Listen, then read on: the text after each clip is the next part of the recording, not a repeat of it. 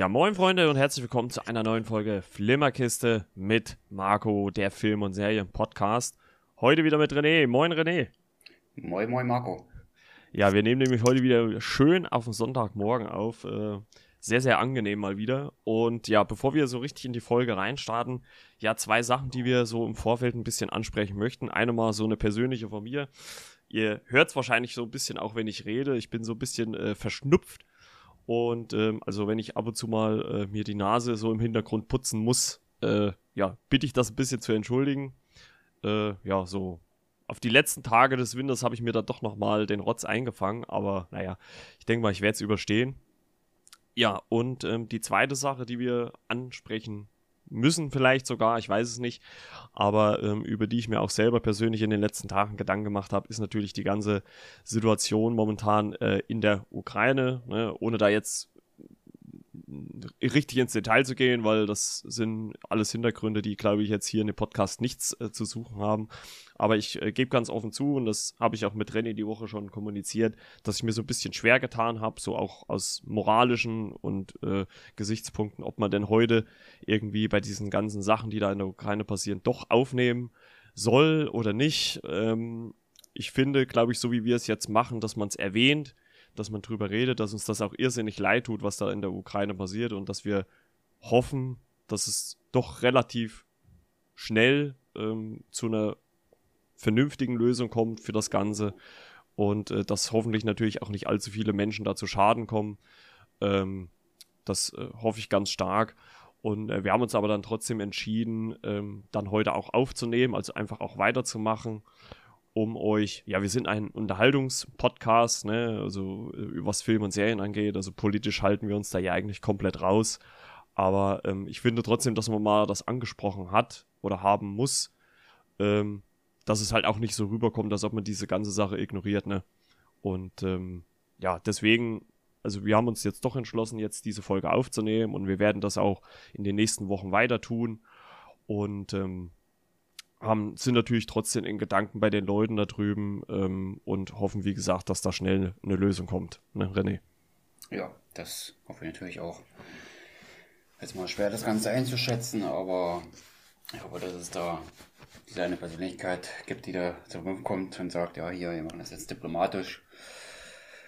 Natürlich wirken da mehrere Kräfte aufeinander, wo man sagt, ja, allein im Tisch, dass je mehr da involviert sind, desto schwerer ist es dann eine Entscheidung zu treffen, die mhm. dann alle zufriedenstellt. Aber was da gerade so abgeht, ja, muss ich sagen, ich habe ehrlich auch da ein bisschen Angst. So, weil das ja von mir aus entfernt, äh, ja, so rund äh, 1000 Kilometer ist das weg, da fliegen die Bomben. Ja. Also zwischen Russland und ich wohne ja Brandenburg, Cottbus und dazwischen hm. ist ja, wenn man so will, ja eigentlich nur noch Polen. Ja. Da sind wir schon relativ nah an der Grenze dran. Das stimmt. Ja. Also man fährt bis nach Forst mit Zug, ich glaube so zehn Minuten und von dort aus, aber zur Grenze ist dann nicht mehr allzu weit. Also mhm.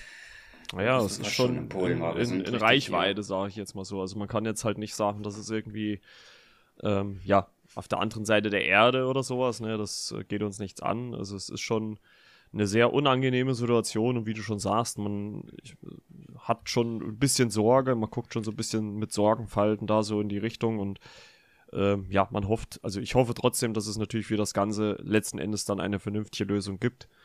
Und ähm, dass es jetzt hier nicht zu, ja, noch krasseren Vorfällen kommt, wie es jetzt eh schon gab. Ähm, ja, ähm, ich meine, es ist, äh, um es jetzt auch mal vielleicht ein bisschen kurz zu halten, es ist natürlich auch schwierig, die ganze Situation vernünftig einzuschätzen, weil natürlich man äh, ja 24/7 durch äh, Social Media oder Nachrichten im Allgemeinen mit Infos zugebombt wird und äh, man dann auch immer schlecht abschätzen kann, was ist jetzt richtig, was ist falsch, was was ist, wird aus dem Zusammenhang gerissen.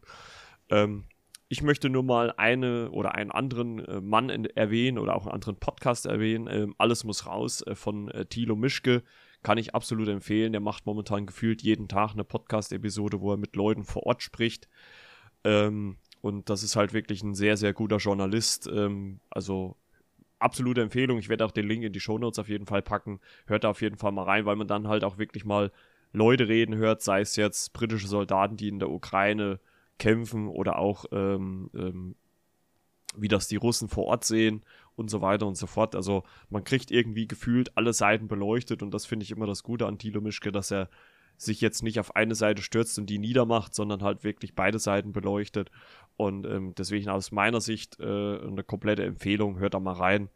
Ähm, wie gesagt, die Folgen oder den Podcast werde ich auf jeden Fall in die Show Notes äh, verlinken, ähm, weil ich glaube, das ist sehr wichtig, sich da auch vernünftig zu informieren und jetzt nicht, äh, ja, ich sage jetzt einfach mal den Boulevardmedien auch zu vertrauen, was da so kommt, ne, weil da mit Sicherheit auch nur manche Meldungen kommen, die ja äh, gezeigt werden wollen und andere vielleicht nicht unbedingt.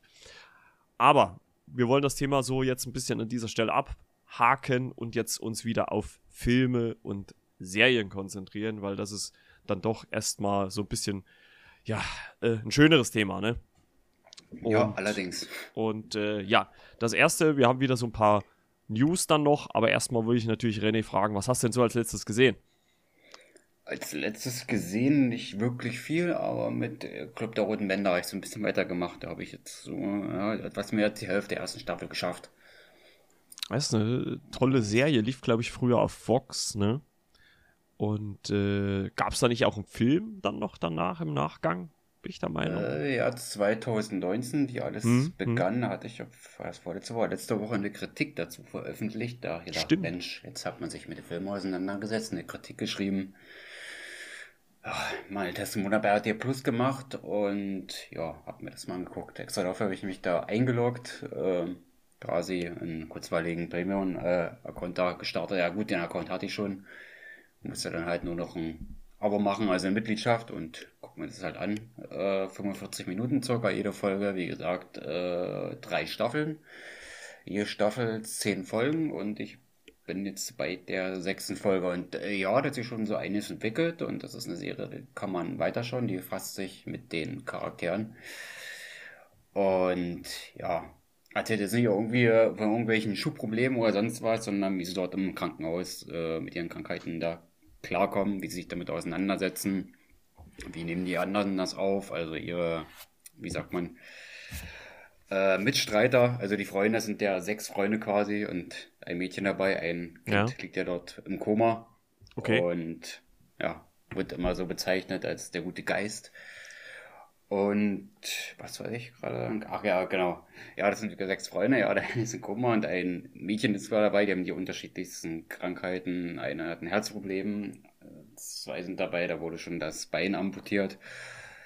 Und ja, da gibt es halt so alltägliche Probleme auch mit anderen Krankenhausbewohnern, äh, ja, ich sag einfach jetzt mal Bewohner oder Patienten ja. von anderen Stationen, wo man halt auch so ein bisschen in Clinch kommt. Ähm, ja, wer darf jetzt den Basketballplatz auf dem Dach da jetzt benutzen und so weiter, wo es auch zu Streitereien kommt und dann, wo es dann halt einen Mentor gibt, der, der auch mit denen interagiert, der auch da selber so ein bisschen Probleme hat und dann die anderen sie wollen dann, äh, warum ist der jetzt nicht da und so weiter ja, wo die Figuren einfach richtig schön gezeichnet werden und das alles schön ausstaffiert wird.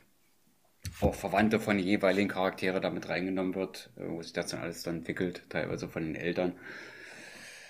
Ja, wo das auch unterschiedlich veranlagt ist, ne? Äh, die Mutter, die sich um das Kind im Koma da äh, kümmert, ähm, immer mit Herzensseele dabei ist und dann von dem herzkranken Jungen oder Teenager, wo der Vater nie Zeit ist, da lieber ein Meeting äh, nach München äh, fährt, anstatt äh, den Tag zu verbringen, wo sein Sohn halt zu Hause ist, wo er raus darf. Ja, das sind alles so Geschichten, die da erzählt werden und mit einer Intensität, wo ich sage, das macht einfach Spaß. Ähm, das berührt auch so ein bisschen, das ist, ist realistisch, aber, äh, aber auch ein bisschen witzig und es ist ja nicht so, dass die jetzt da nur im Bett rumliegen, weil sie erleben dann auch einige Abenteuer. Und da bin ich selbst gespannt, wie sich das dort alles noch weiterentwickelt wird. Aber jetzt, wo ich die ersten fünf, sechs Folgen gesehen habe, wer die Serie nicht geschaut hat, ja, ganz klare Empfehlung. Und es bietet sich an, wie gesagt, den Film dann zuerst zu gucken, obwohl er nach der Serie kam, zwei Jahre danach. Ja, gut, das macht man ja oft so, ne, dass man so nach einer, nach einer Serie dann nochmal so so ein Beginning macht. Und ja, also ich habe, äh, ich weiß noch von einer äh, guten Freundin damals, äh, Grüße gehen raus an Silvia, ähm, die hat die Serie auch sehr gesuchtet, also ähm, als sie damals, ich glaube glaub wirklich, dass die auf Fox lief. Ja. Und ähm, die hat auch die äh, Staffeln sehr gefallen. Ich weiß noch, ich habe ihr, glaube ich, sogar, was heißt ich glaube, ich habe ihr die DVD-Box dann äh, geschenkt gehabt, als die Serie komplett gelaufen ist. Stimmt.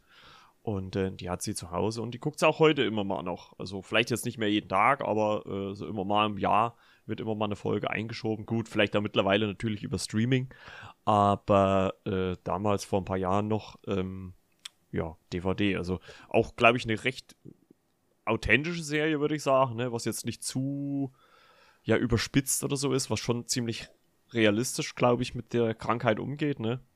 Die auch nicht verharmlost oder sowas, ne? Also das finde ich auch immer ganz gut.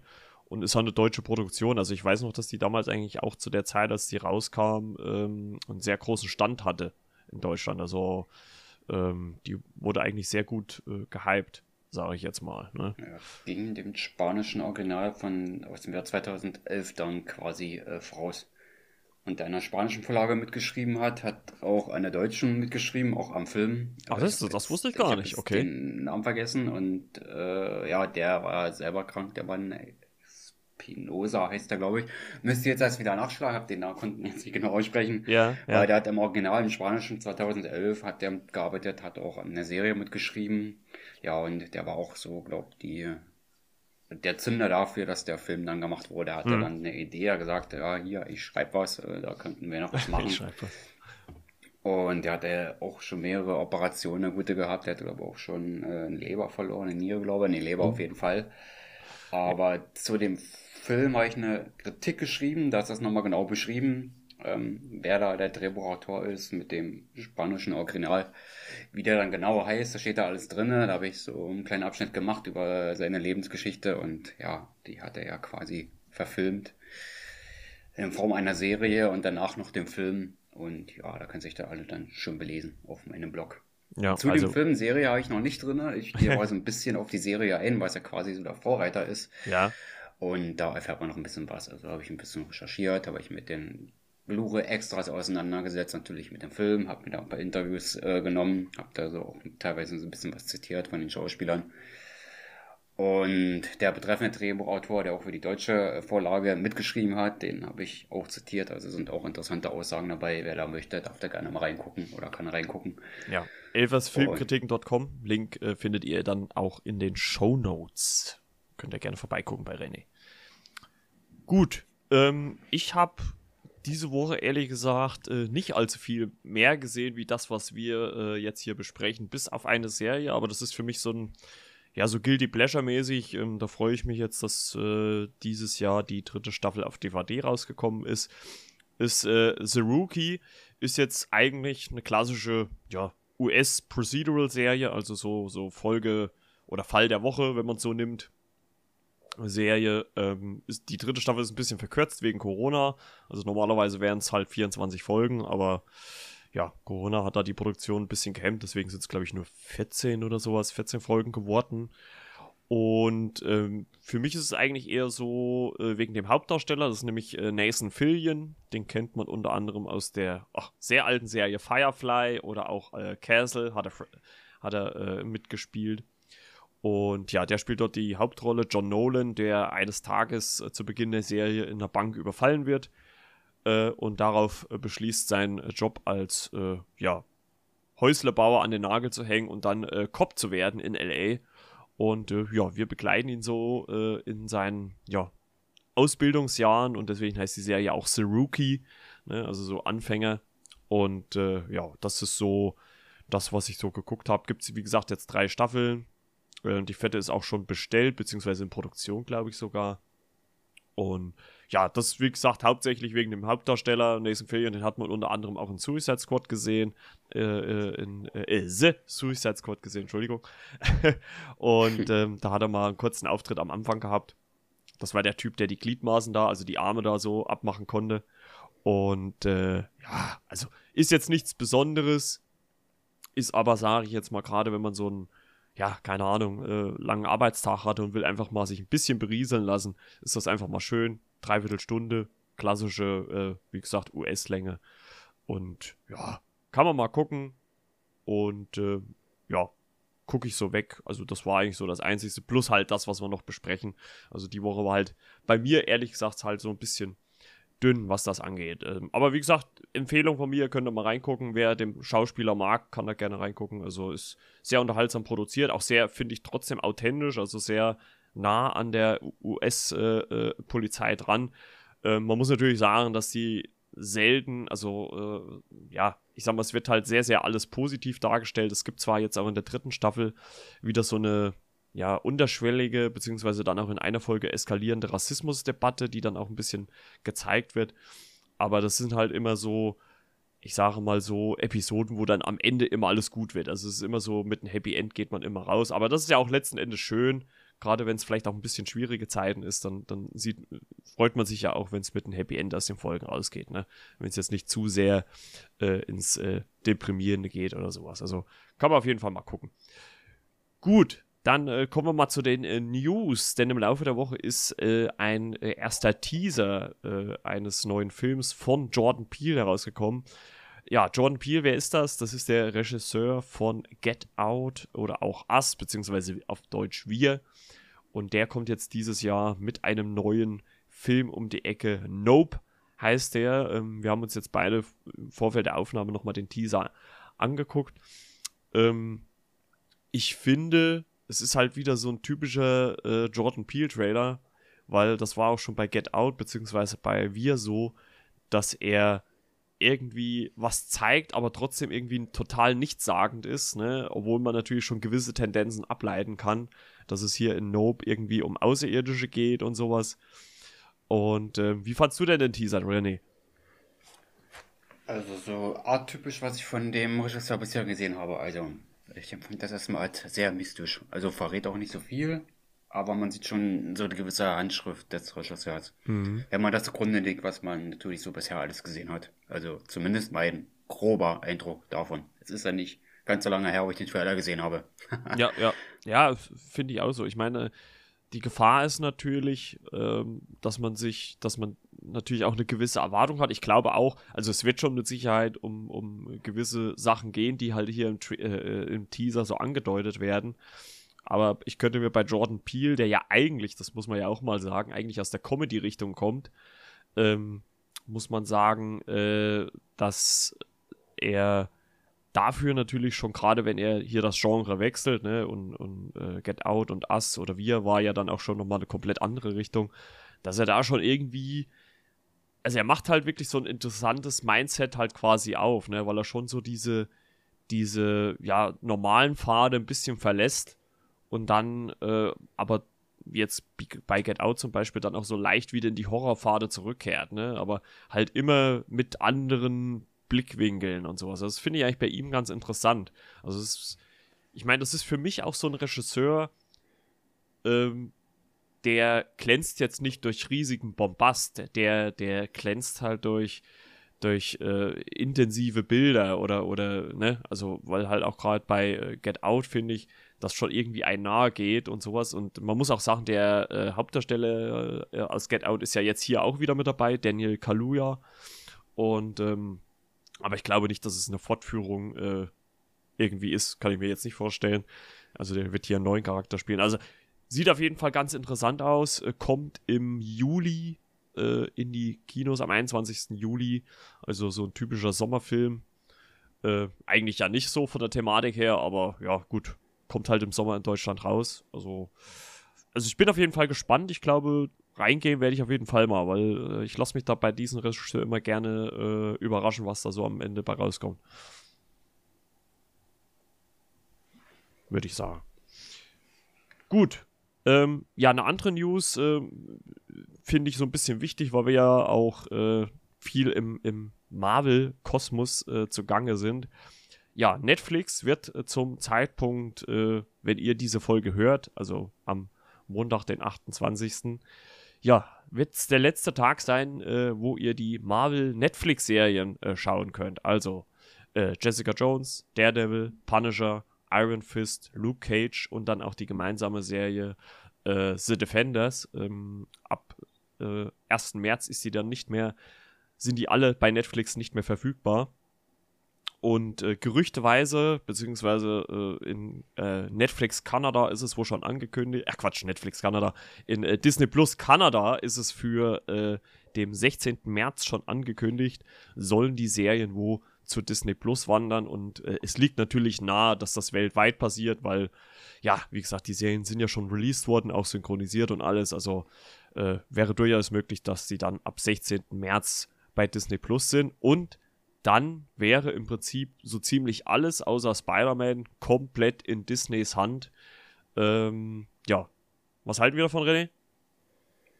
Ja, war ungefähr auch abzusehen, ne, dass Disney sich das auch noch schnappt. Da ja Marvel-Content, gut, Spider-Man ist rechtmäßig und Hulk auch, aber das andere alles, ja, es war eine Frage der Zeit, bis das irgendwann mal passiert, ne? Und von diesen Netflix-Serien habe ich wirklich nur eine gesehen, das war Agent Carter. Die anderen kenne ich all gar nicht, muss ich ehrlich gestehen.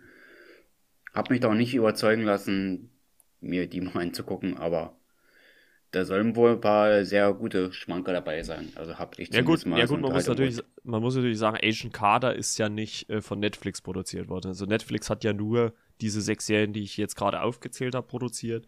Und das andere, das sind ja, müssten ABC-Serien gewesen sein. Also die waren schon so, äh, zumindest ABC gehört, glaube ich, auch zu Disney mit dazu. Also die waren ja schon so in dem Network-Bereich mit drinne.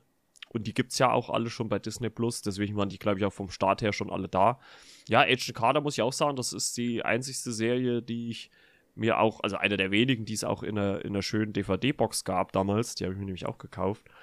Und ja, aber ich finde es gut, muss ich ganz ehrlich sagen, weil ich hatte schon echt die Befürchtung, als ich damals gelesen habe, ähm, dass äh, ja, diese Lizenzen auslaufen, dass die Serien dann halt irgendwo im Niemandsland verschwinden. Ähm, weil gerade, ich finde, Jessica Jones ist, gerade die erste Staffel, ist sehr, sehr stark. Äh, äh, kann ich nur empfehlen. Also vielleicht, keine Ahnung, wenn es irgendwann mal die Zeit zulässt, könnte man auch dazu nochmal so einen Serien-Recap machen, weil gerade die erste Staffel finde ich enorm stark. Da ist nämlich äh, David Tennant äh, ein Gegenspieler von Jessica Jones und das ist, uh, das ist, und, und Netflix hat halt auch damals schon nicht mit, äh, ja, Gewalt in gewisser Art und Weise gegeizt. Ne? Also die sind da ja ein bisschen befreiter als äh, Streaming-Dienst. Die sind ja nicht so äh, gefangen in gewisse Restriktionen. Und äh, als dann auch Punisher kam, Leute, da braucht er einen stabilen Magen, kann ich euch jetzt schon sagen, wenn äh, äh, diese Serien kommen. Also die werden mit Sicherheit auch bei Disney Plus im Star-Bereich landen und nicht äh, regulär in dem Marvel, in der Marvel-Kachel. Und auch Daredevil ist äh, eine tolle Serie. Und das macht es natürlich einfacher. Also da gibt es natürlich auch so den Schwank zurück zu No Way Home. Da haben wir ja ähm, Matt Murdock auch gesehen in einer ganz kurzen Szene, wo er Peter Parker ja berät. Als, oh, Spoiler jetzt, natürlich für die, die No Way Home noch nicht gesehen haben, aber äh, ganz kurzen Teaser war er da mit dabei und äh, das legt natürlich nahe, dass äh, vielleicht er äh, dann äh, eine weitere Staffel bekommt, weil gerade die dritte Staffel Daredevil hat eigentlich auf einer geilen Note geendet. Also da hätte man gerne gesehen, wie es weitergeht. Alle anderen sind, also Jessica Jones ist auf jeden Fall regulär beendet worden. Die wussten das rechtzeitig. Punisher, ja, gut, da stehen die Staffeln so für sich. Ja, Iron Fist war so die schwächste Serie, muss ich auch sagen. Da habe ich auch nur die erste Staffel gesehen.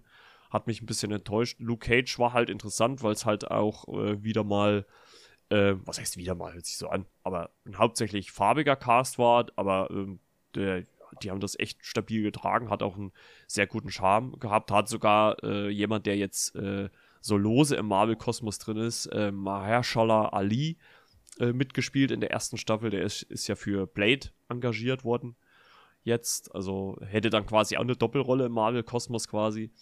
Ähm, ja, also ich freue mich auf jeden Fall, wenn die Serien jetzt dann ab Mitte März oder Ende März dann bei äh, Disney Plus verfügbar sind, weil ähm, ja, die haben mir schon ganz gut gefallen, die eine oder andere. Alle muss man jetzt vielleicht nicht gesehen haben, aber so hat man dann wirklich das komplette ja, Marvel-Repertoire, äh, wie gesagt, wie es René schon gesagt hat, bis auf Hulk und äh, Spider-Man dann bei Disney Plus. Und ich glaube, gerade für uns als Marvel-Fans ist das dann schon äh, sehr, sehr schön, das so zu haben. Ne?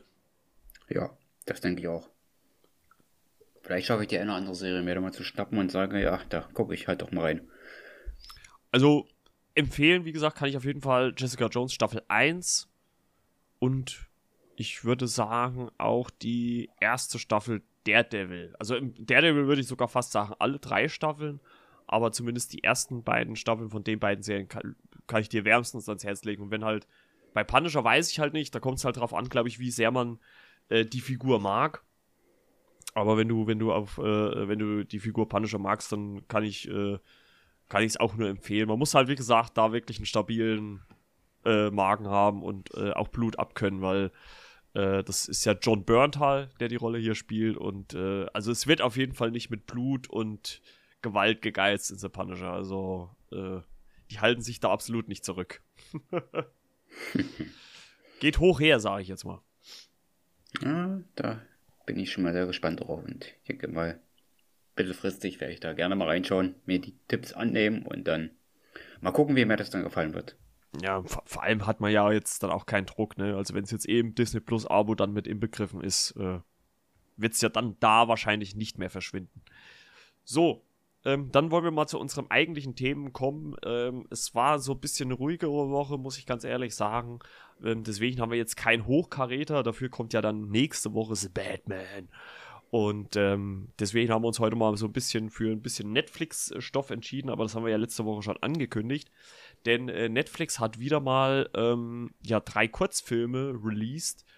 Ähm, ich habe jetzt die Reihenfolge so gemacht, dass ich mit Airwax äh, angefangen hat, ähm, weil das ich, ich finde auch, also ich habe mit Airwax angefangen, dann Hardshot und als letztes äh, Vergib uns unsere Schuld und ich glaube auch so vom von der Wertigkeit her steigt es aus meiner Sicht auch. Und äh, deswegen würde ich sagen, fangen wir einfach mal mit, mit Erax an. Wie gesagt, es sind drei Kurzfilme, gehen alle so, ich glaube, eine knappe Viertelstunde, ne? Also 15 Minuten, 14, 15 Minuten sowas. Ja, genau. Und äh, sind halt von so Nachwuchsregisseuren. Also Netflix gibt da immer mal, es gab, glaube ich, schon vor ein paar Jahren auch schon mal sowas, wo man auch schon mal äh, so Nachwuchsregisseuren eine Chance gegeben hat, die sich hier äh, beweisen durften. Und ähm, ja, ähm, ich finde, ich würde sagen, wir starten einfach mal mit Erax. Also in Erax geht es quasi um ein äh, junges äh, Mädchen, das äh, Geburtstag hat.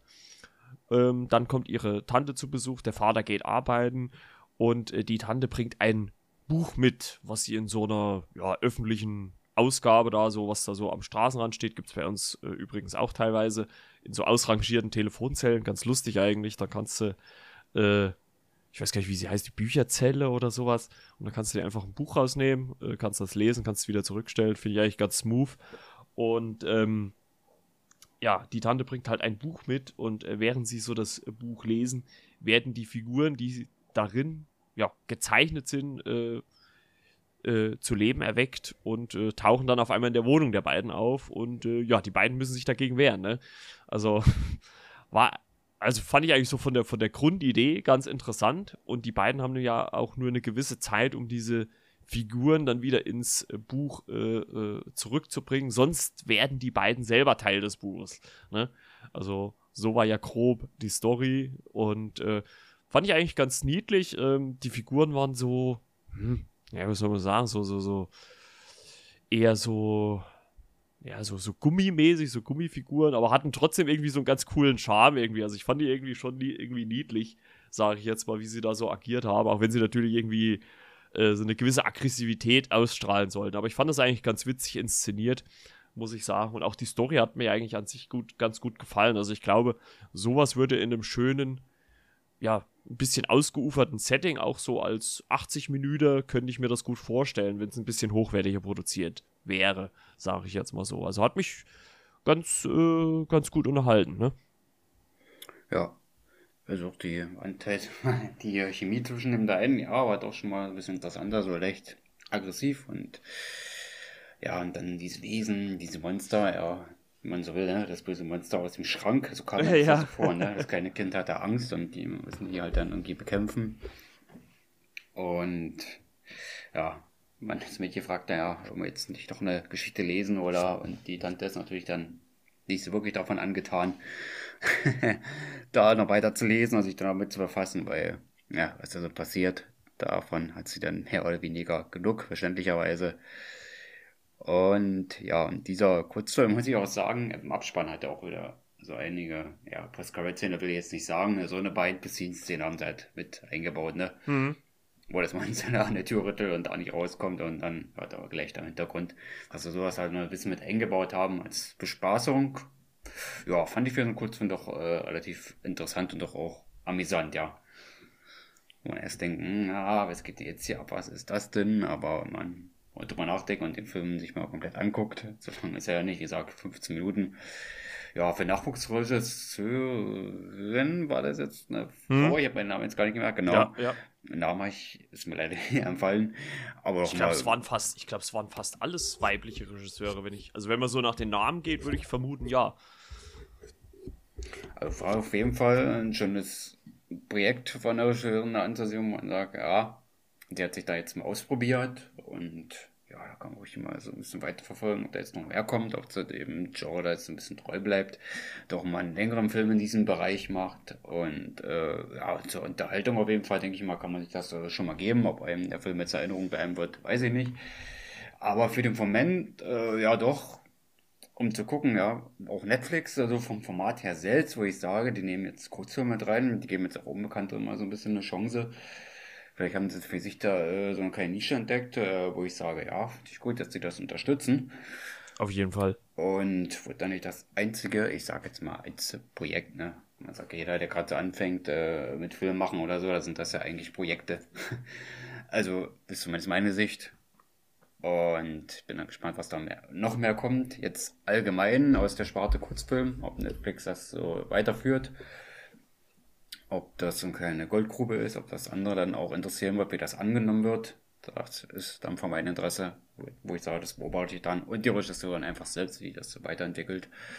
Ich denke mal, äh, von der Machart des Films wird sie selbst auch nicht so jung sein. Das werde ich auch alles noch so ein bisschen nachrecherchieren. Also hat man da schon jetzt ein paar Ansätze, wo man sagt, ja, Interesse ist erstmal geweckt.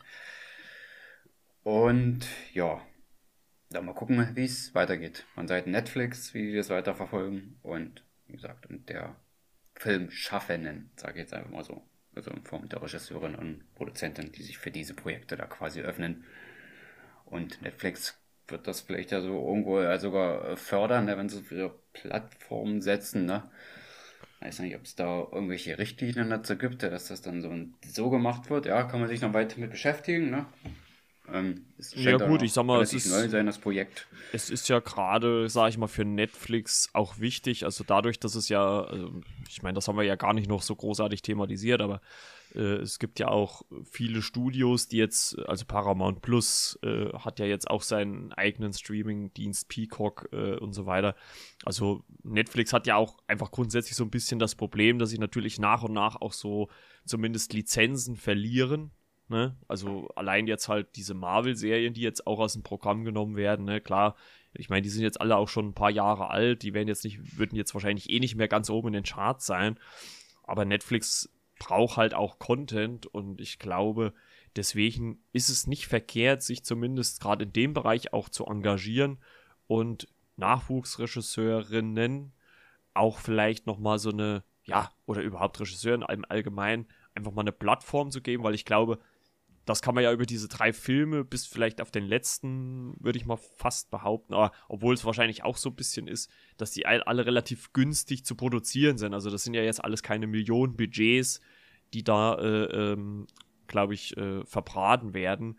Und da kann man ja schon mal die Ansätze sehen. Und wenn da rein erzähltechnisch gute Ansätze da sind, glaube ich, könnte ich mir gut vorstellen, dass Netflix, je nachdem, wo die äh, Leute herkommen, die sie da haben, dann auch auf andere Projekte draufsetzt, weil Netflix produziert ja auch weltweit, also die ganz prominent natürlich Spanien oder auch jetzt in der, in der jüngsten Vergangenheit natürlich auch Südkorea mit Squid Game und so weiter. Also ich glaube, die, für die ist es halt einfach auch wichtig, dass sie sich so ein Portfolio schaffen und man merkt das ja immer mehr. Also äh, ein gutes Beispiel ist ja zum Beispiel auch Millie Bobby Brown aus Stranger Things, die ist ja auch stark mit mit äh, Netflix verbandelt, was das angeht. Also mich würde es da nicht wundern, wenn die irgendwie so ein, so ein so ein Deal haben, dass sie für gewisse Produktionen einfach äh, eingeplant ist, wie jetzt äh, Enola Holmes, äh, die beiden, äh, beiden Filme. Also der zweite Teil ist, kommt ja jetzt dieses Jahr auch auf Netflix mit äh, Henry Cavill als äh, Sherlock Holmes.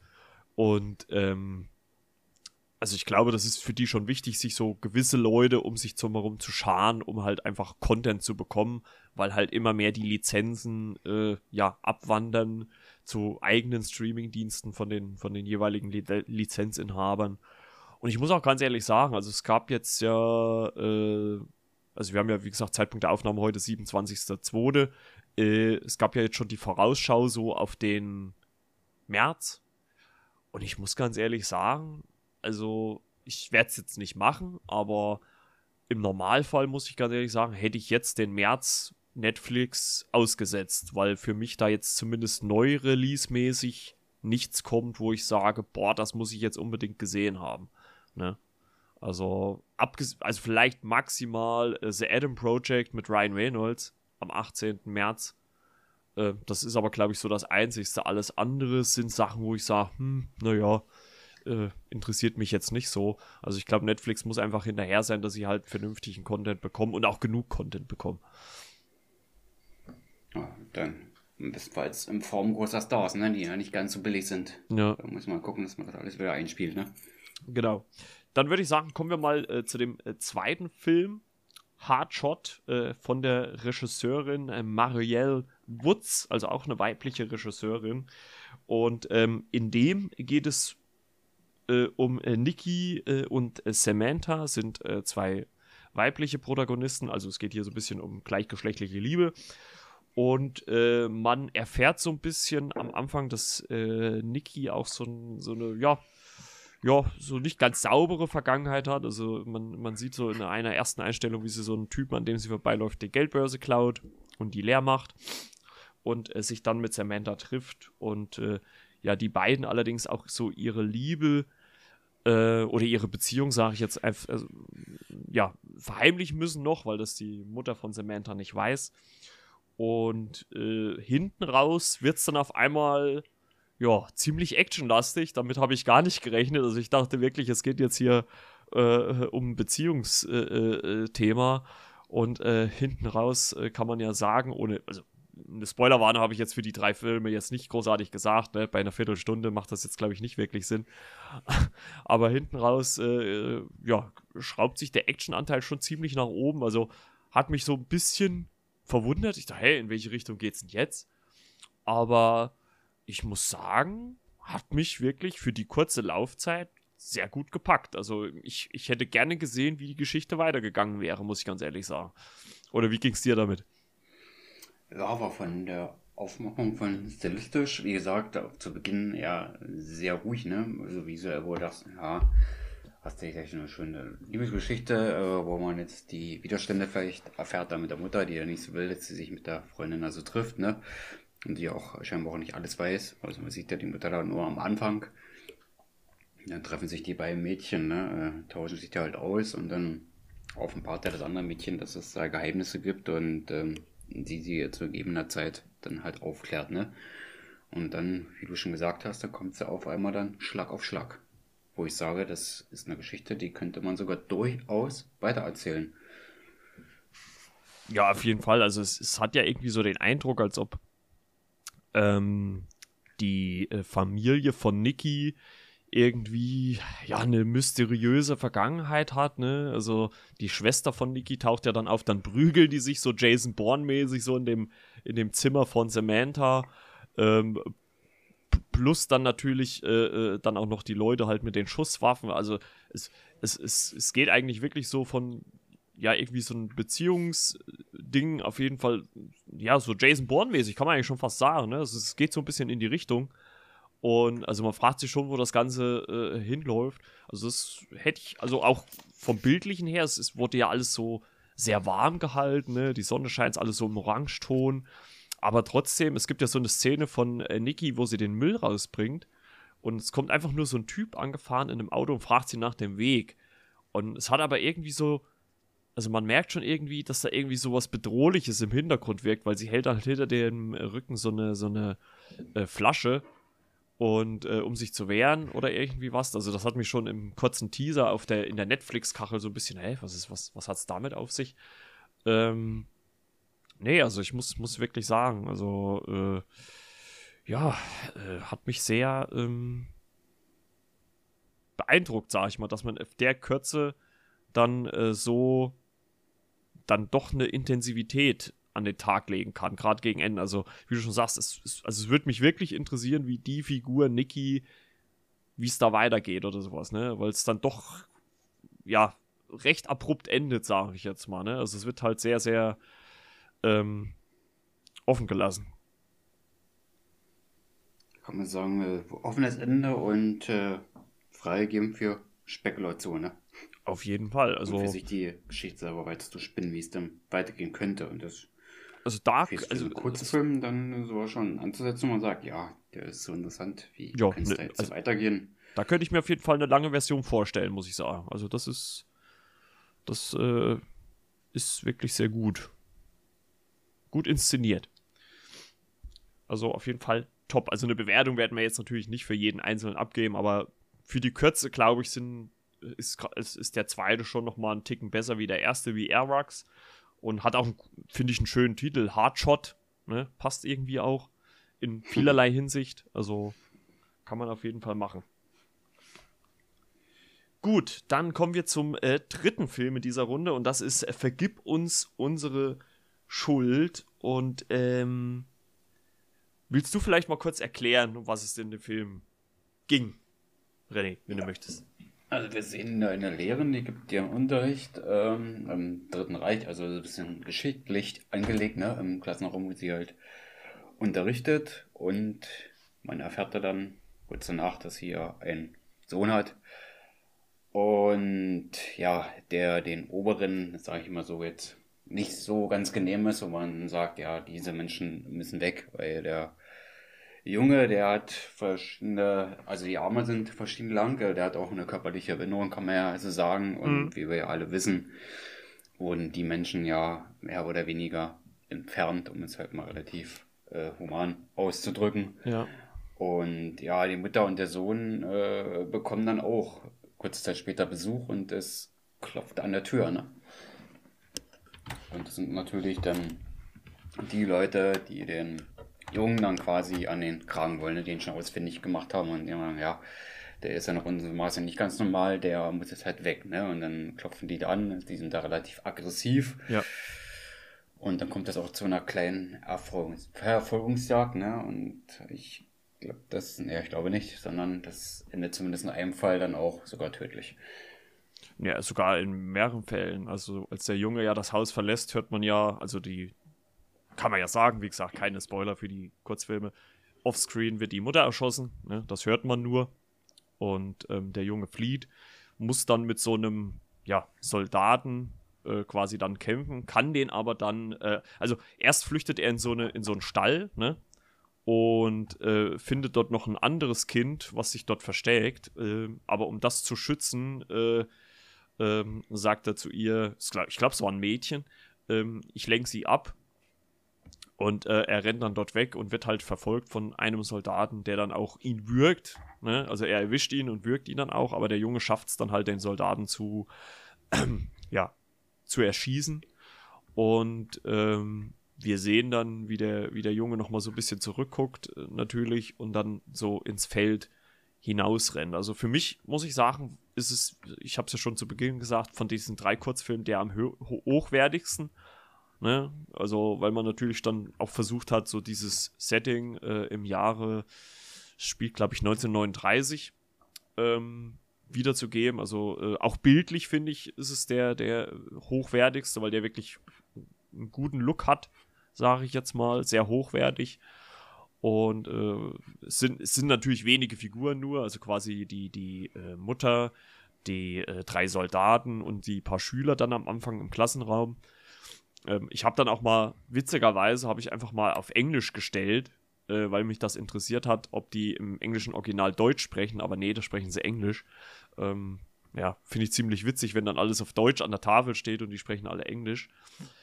Ähm, was mich dann natürlich auch so ein bisschen inhaltlich ein bisschen erschrocken hat, aber du hast es ja schon erwähnt, ist, ähm, es wird ja am Anfang an der Tafel gesagt, was die Kosten sind für äh, das Helfen einer Person, die halt, äh, ja, ein körperliches Leiden quasi hat.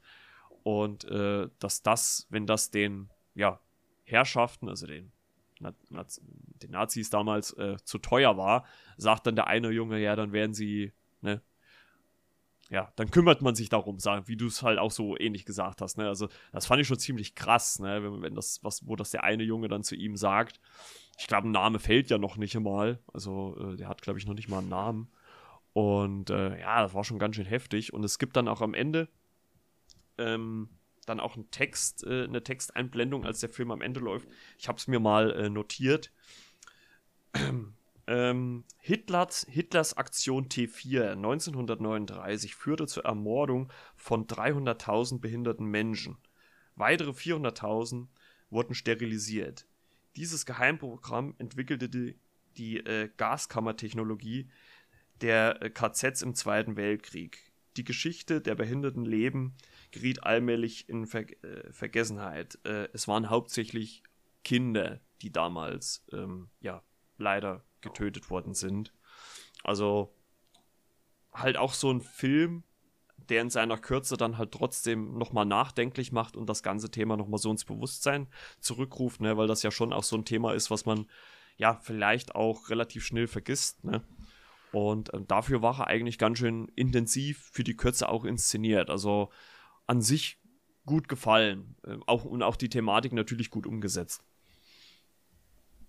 Ich vorher so gedacht habe, hm, in so einem Kurzfilm äh, so einer tragenden, schwere Thematik, wie das da eigentlich passen kann, dass man es in so einer Kurze erzählt.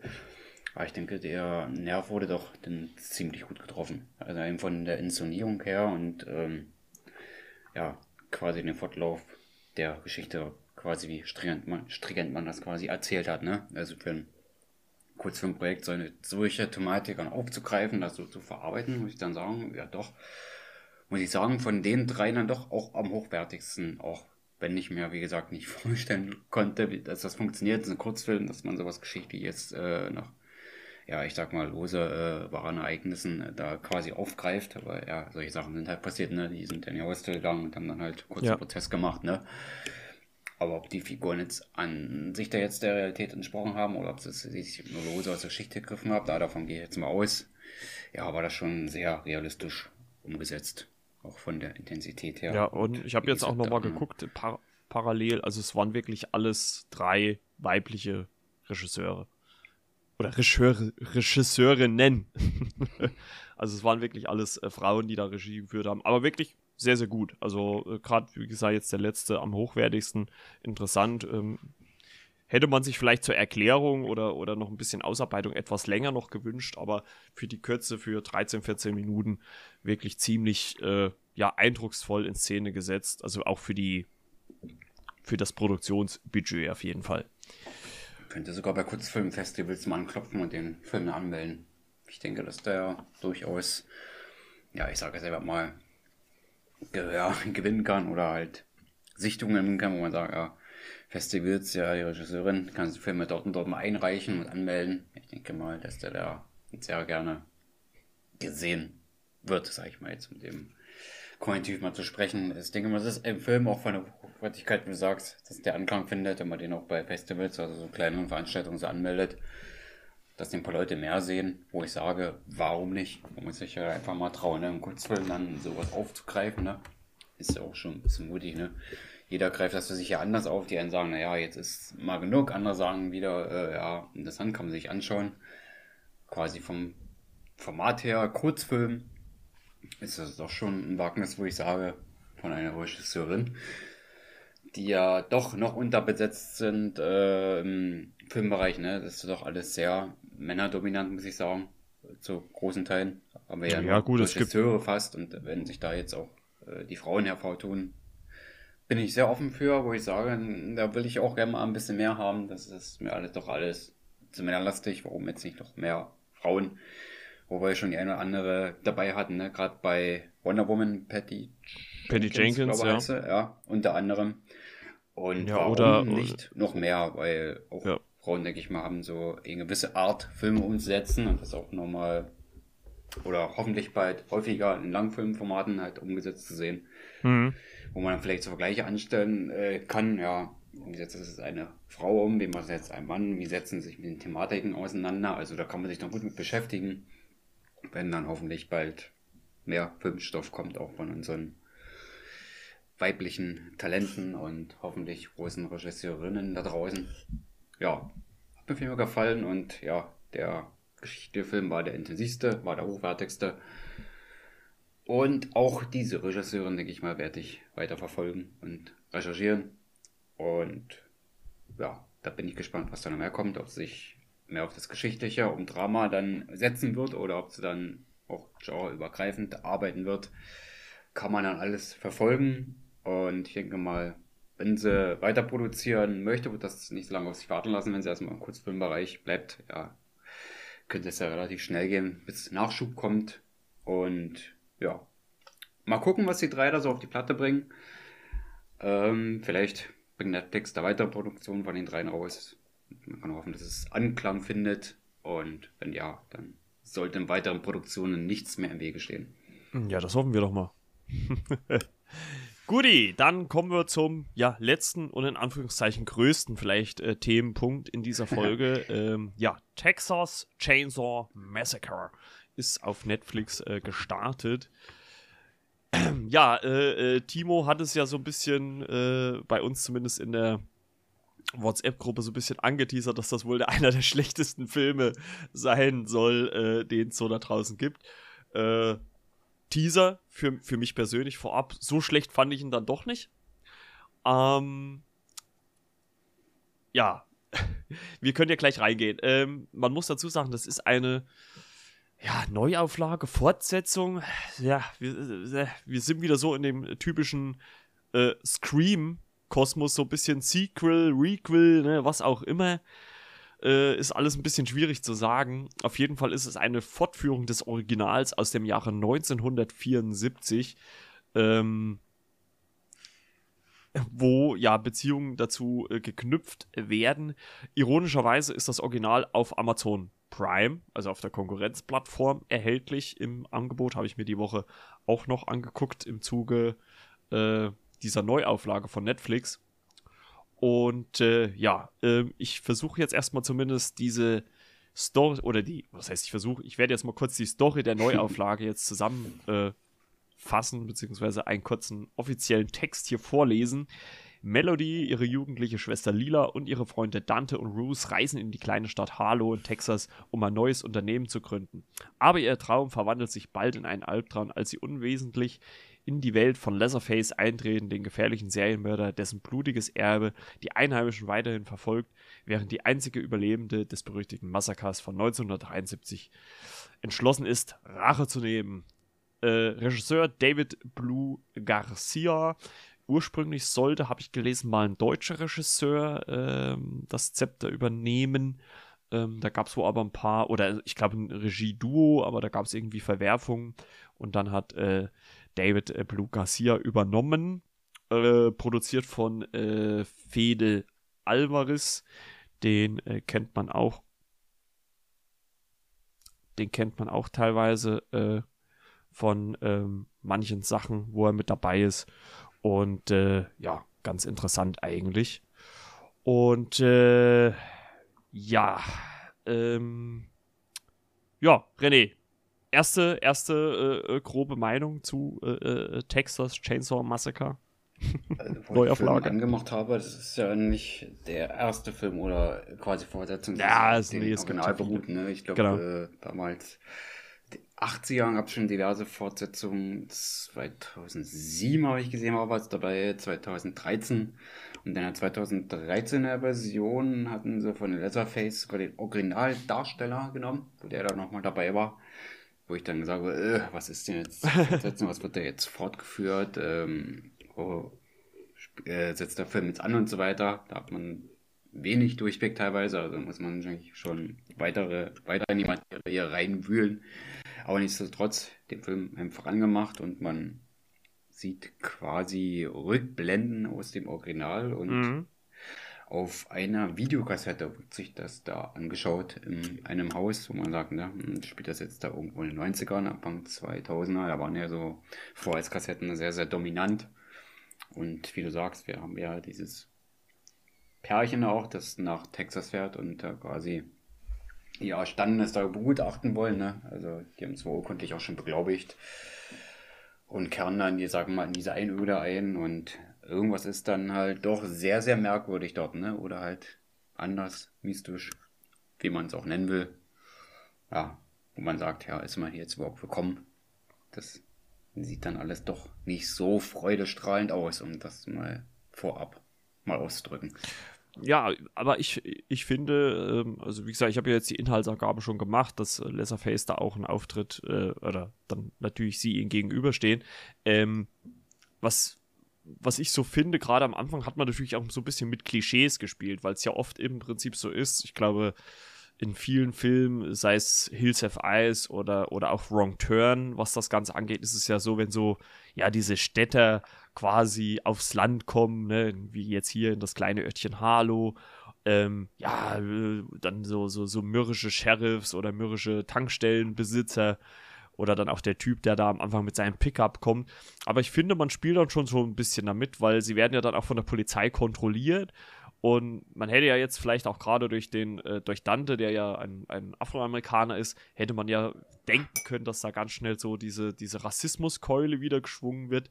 Aber war ja gar nicht so, ne? Also es, es, es wurde ja wirklich nur gesagt, hier, ja, äh, so und so, äh, viele von uns sind hier geboren, weil halt diese Gruppe quasi Harlow gekauft hat, so habe ich es zumindest, oder verkaufen wollen, sagen wir es mal so, an andere noch und da die Stadt halt neu aufbauen wollen, was ja grundsätzlich erstmal ein sehr, sehr äh, ambitionierter und toller Gedanke ist, wenn man so verlassene Städte irgendwie neu äh, äh, eine neue Fassade geben möchte, dass die ein neues Leben einhauchen.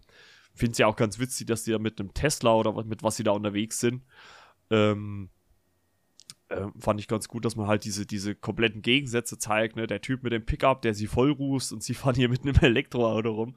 Äh, fand ich eigentlich ganz witzig in dem Moment.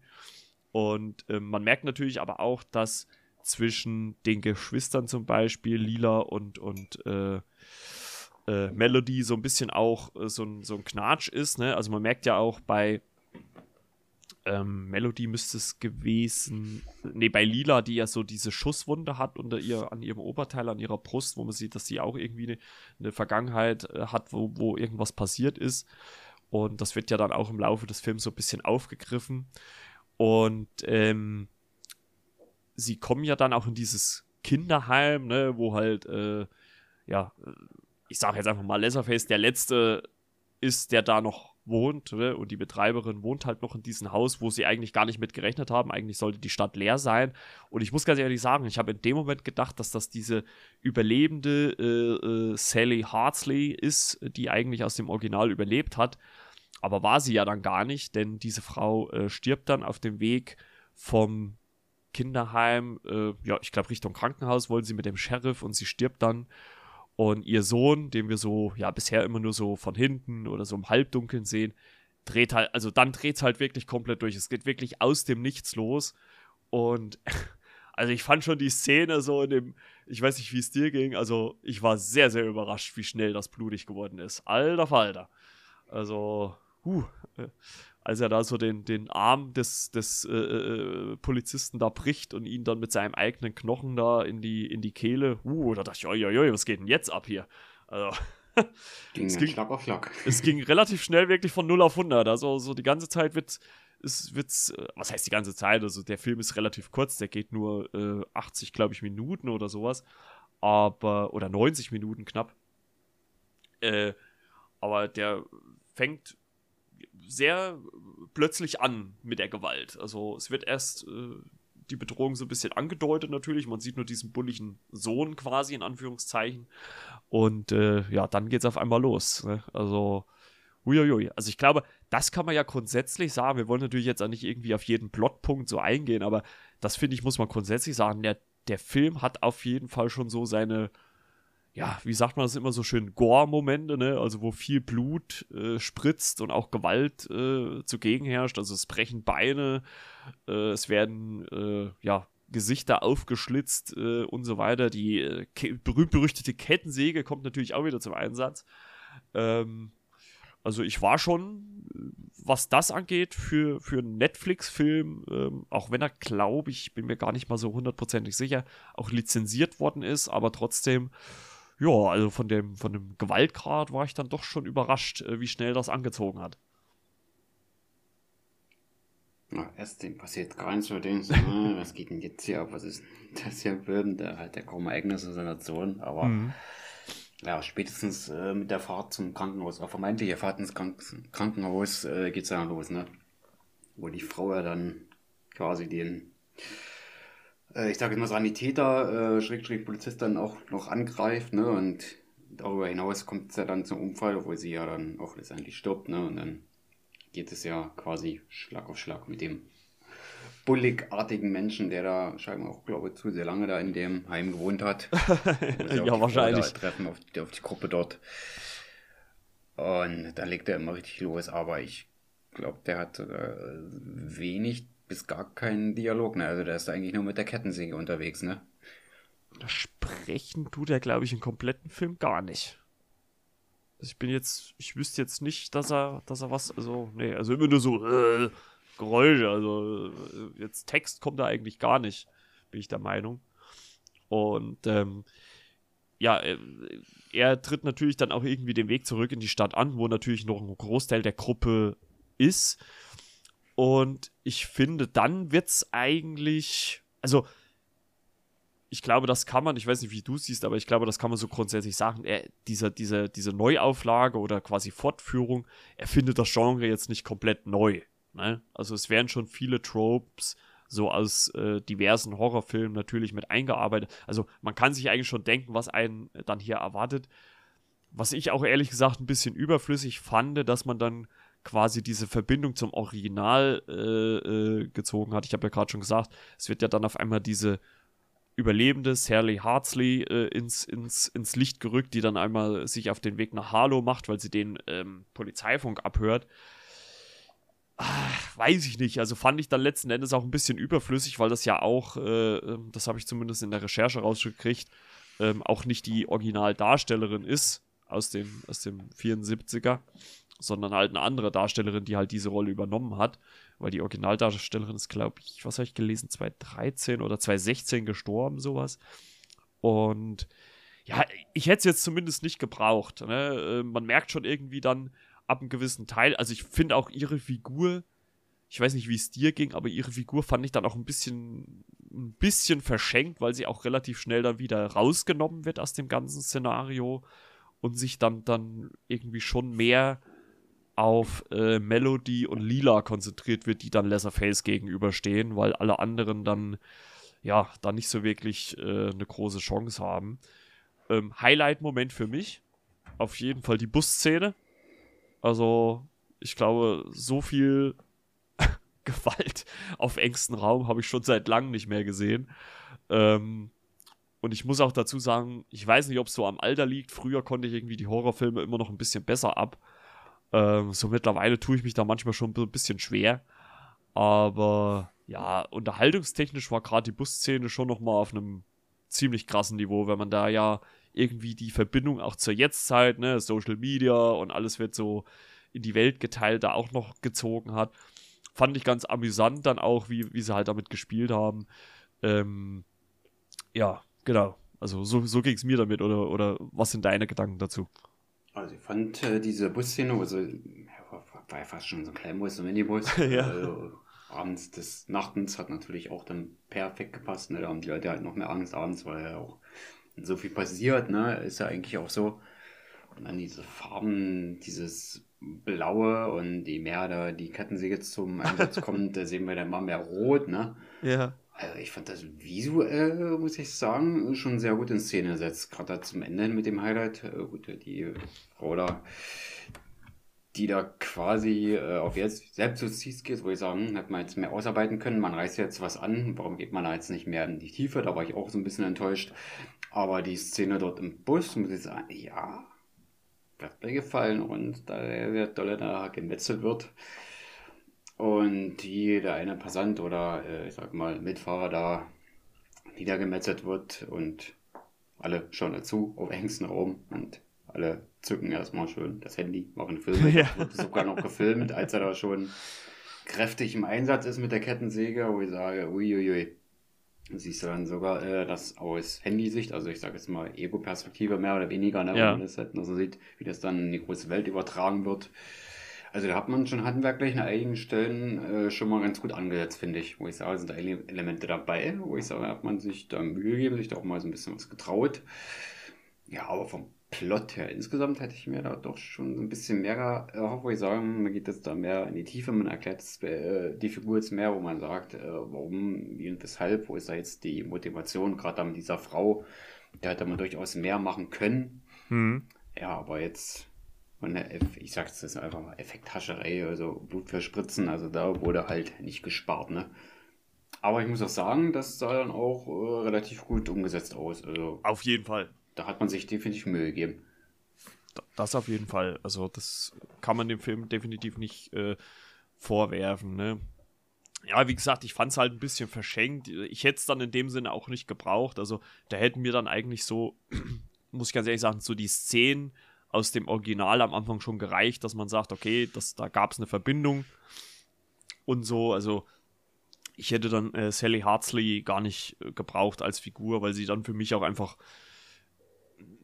gar nicht so den, den Impact hatte, ne? Weil ich sage mal, würde man es jetzt vielleicht auf ein anderes äh, Franchise stülpen, wäre sie dann wahrscheinlich so, ja, keine Ahnung, so der, so, so, so der Retter dann, ne, im, im letzten Moment, aber ist es ja hier gar nicht, ne?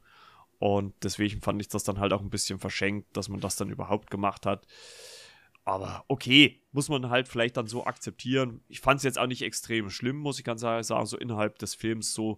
Es war jetzt nur so im Nachhinein, wenn ich so ein bisschen drüber nachdenke, äh, war halt eigentlich die Rolle, die sie da so gespielt hat, auch leicht überflüssig. Hätte man sich auch sparen können oder das in einer anderen Weise auch ein bisschen abändern können.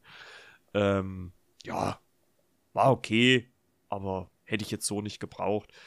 Ähm, ja, dann natürlich auch zum Ende hin gibt es ja wie so oft ein Finale, ne? Also wo dann auch äh, die äh, beiden Schwestern dann äh, Leatherface äh, äh, gegenüberstehen. Und ähm, dann macht er natürlich dann hinten raus dann auch noch mal so einen Kniff. Ich glaube, das wird auch schon mal. Ich bin der Meinung, das habe ich bei anderen, äh, bei dem einen oder anderen Horrorfilm auch schon mal so gesehen, ne, wo man denkt, ah, jetzt, jetzt alles gut, ne, wir sitzen im Auto, wir fahren nach Hause, Schluss jetzt, äh, und dann gibt es dann doch noch mal einen krassen Moment, wo dann, ähm, ja, dann leider einer der beiden Schwestern äh, dann doch nochmal, äh, ja, äh, Leatherface zum Opfer fehlt, ne? während äh, Lila dann mit dem Tesla dann per Autopilot, fand ich auch ganz witzig, wie sie so aus dem Fenster, aus dem Dachfenster rausguckt und, und das Auto fährt so von ganz alleine weg, äh, ja, zugucken muss, wie ihre Schwester Melody leider getötet wird. Mit der berühmt-berüchtigten Kettensäge, die wahrscheinlich äh, bei uns äh, jeder gerne im Baumarkt hätte, die 30 Jahre in irgendeiner Wand drin steckt und dann mit zwei, dreimal ziehen wieder funktioniert. Aber ja, still make it happen, sage ich dazu nur. Ne? Und äh, ja, und damit endet fast schon der Film. Ne? Äh, es gibt äh, dann noch eine ganz kleine Szene zum, zum Ende hin. Ähm, äh, eine kleine, ja, wie so oft in Filmen, Post-Credit-Szene, ne? wo es ja dann auch wieder so eine Anspielung auf das äh, 74er Original gab, ne? weil äh, Leatherface dann am Ende auf dieses Haus, äh, was im Original ähm, der, ja, der, der Hauptdrehort quasi war, also wo sich die Handlung abgespielt hat, zuläuft. Also ich sage mal so, äh, wahrscheinlich aus Netflix-Sicht ist da durchaus eine ja, Fortsetzung machbar, möglich auf jeden Fall, natürlich äh, mit dem Charakter. Ja, ähm, und somit endet dann Texas Chainsaw Massacre, die, ja, Requel, Sequel, Neuauflage, wie auch immer, Fortführung. Und ich muss wirklich in, in wie ich es ja schon gesagt habe am Anfang sagen, ich fand ihn gar nicht so schlecht. Ich würde jetzt auch nicht sagen, dass es natürlich der beste Film aller Zeiten ist, aber ich würde zumindest sagen, gutes Mittelmaß. Ne? Also ist jetzt nicht grottenschlecht, ist jetzt auch nicht eine Perle, aber solides Mittelmaß, würde ich mal behaupten. Auch vom, ja. vom bildlichen Budget her, hast du ja schon gesagt, die Bildsprache ist ziemlich gut, okay. Ähm, und für seine 80 Minuten, 81 Minuten habe ich gerade nochmal geguckt, geht er ganz gut durch. Ne? Klar darf man die Charaktere vielleicht auch nicht so äh, hinterfragen.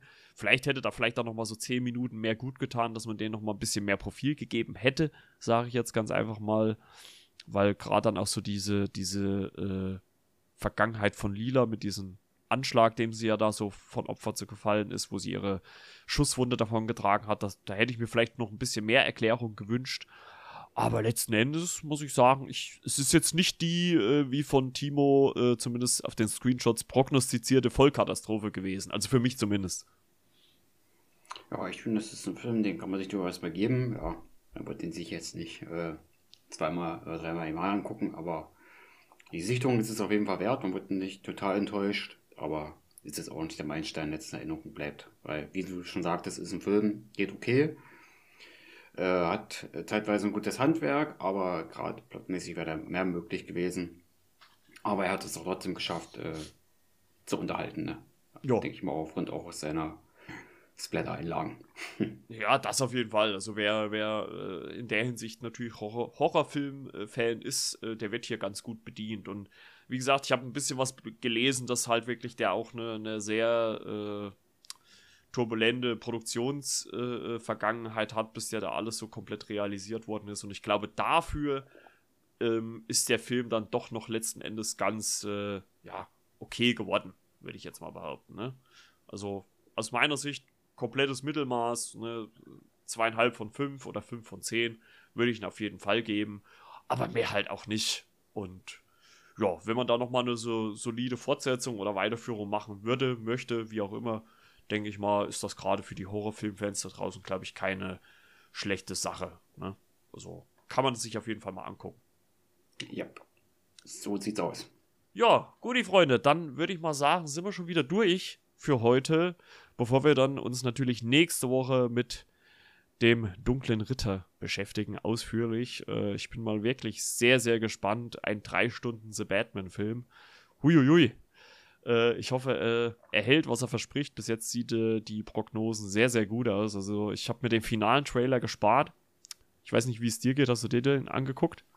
Oder? Es kann sein, dass ich den gesehen habe, mal zwischendurch, aber äh, wenn ja, werde ich jetzt das nicht nochmal tun, sondern mich da auch nee, also ich, überraschen lassen. Ja, es ging mir eh nicht. Also ich habe den auch komplett, also äh, Timo hat es ja jetzt auch, äh, also der ist hoffentlich nächste Woche, wir haben uns schon einen Termin ausgemacht, ist er mit dabei. Ähm, äh, habe ich extra auch geskippt, also mir wurde der auch bei YouTube angezeigt, habe ich gleich äh, kein Interesse drauf gedrückt äh, weil da der finale Trailer schon wohl das ein oder andere wo noch zusätzlich verrät. Und äh, also ich lasse mich da wirklich komplett, äh, ja, ohne Vorkenntnisse, außer das, was man so in den ersten zwei Teasern, Teaser und Trailer gesehen hat, äh, so rein. Ich, ich habe ja schon gesagt, ich bin jetzt nicht der allergrößte Batman-Film-Fan, aber so, so. interessiert bin ich auf jeden Fall schon. Also, weil, weil der Trailer für mich eine rechte Mischung ist aus, ja, einmal so den Nolan Batman so, so ein bisschen und aber auch noch äh, anderen. Also er scheint so die Elemente ein bisschen zu kombinieren und auch äh, Robert Pattinson als Batman, glaube ich, wird auch ganz interessant. Ähm, ich bin sehr gespannt auf jeden Fall. Und ich erst recht. so was quasi der Held meiner Jugend war, ne? Oha. Da war, da war viel Batman dabei. Also die Animated-Serie aus den 90ern, die ganz äh, berühmte, ja. natürlich der, der 60er Jahre Klamauk, dann der Film und die Serie mhm. und äh, mit diesen bunten Sprechblasen. Hat natürlich den dunklen Hellen an sich und seine Intensität ein bisschen verfälscht. Ne? Ja. Da ist man auf äh, Comic-Basis dann auch einen anderen Weg gegangen, um das natürlich jetzt so ein bisschen kräftigen, dass Batman eigentlich zur Lächerlichkeit freigegeben wird. Aber gut, das ist gerade die falsche Stelle für. Dafür gibt es ja noch einen Artikel aufgrund ähm, ja, der Batmania, die ja bald jetzt in Kürze wieder startet. Als ich da den zweiten Teil eines Specials mache, ich hatte da vor geraumer Zeit mal was veröffentlicht gehabt und da mache ich jetzt den zweiten Teil, wo die Silver Age, das so ein bisschen, die Phase ein bisschen beleuchtet wird.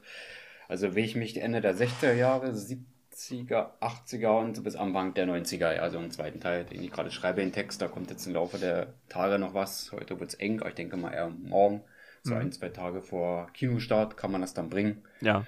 Um sich auf Batman halt nochmal so ein bisschen einzustimmen, gerade so die ersten Jahre, wie das damals so war, ein paar Hintergrundgeschichten.